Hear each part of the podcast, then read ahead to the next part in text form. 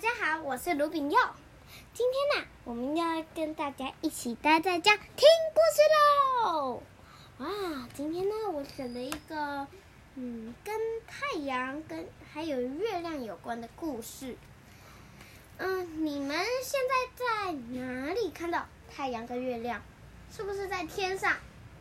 但是在很久很久以前，太阳跟月亮是住在地上的。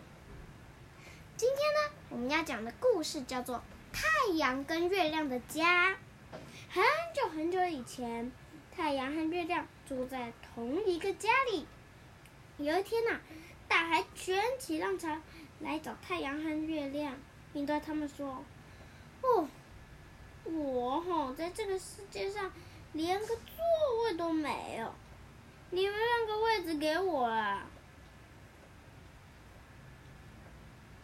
那你要我到哪里去啊？嗯，呃，你们就到天上去啊。哎，嗯，这样子我们又不会飞。太阳担心的问：“哎，我家人很多哎，像是金鱼啊、鱿鱼啊、虾子、丁香鱼，啦啦啦啦啦，需要有辽阔的空间。”大海把浪潮用力推向陆地，轰隆！转眼间，太阳和月亮同时住在地面，被大海吞没了。哎，看看这个，看看这个哈，这个这里面的海海里面有鱿鱼，然后还有金鱼，还有什么海星、海胆。还有虾子，还有什么？我看看，嗯，哦，河豚、金鱼，还有什么？我看看。啊，我看到了，这个是吗？这是贝壳哎！哇，好多鱼哦！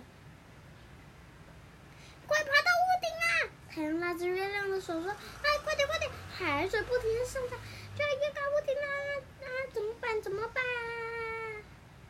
嗯。那这样好了，我们用力跳一跳，好不好？然后呢，太阳和月亮就一跳一跳的躲过了海洋。然后呢，土地公就说：“哦，太阳跟月亮好辛苦哦。”他就变变变，把太阳跟月亮变到天上去了。直到现在呀，他们还不可回到陆地上哦。嗯，而且呢，我看哈。太阳跟月亮好像以前有脚哎，然后现在变到天上去好像没有脚了。那为什么他们不会在白天跟夜晚出现呢？那是另外一个故事喽。嗯，在很久很久以前哦，嗯，太阳跟月亮已经飞到天上去了，但是那个时候啊，月亮还是好暗好暗哦。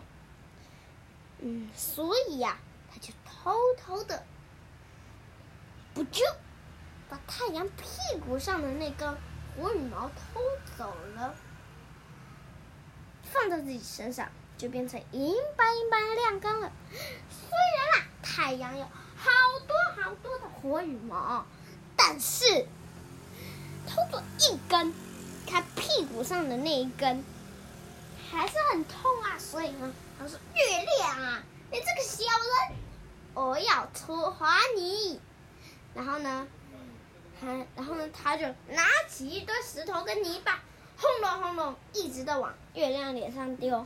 这就是现在月亮脸上有一个一个像长青春痘一样的斑点。听说哈，现在哈太阳还一直丢石头，哎，那叫做陨石。好，今天的故事就结束啦。那我们下次见，拜拜。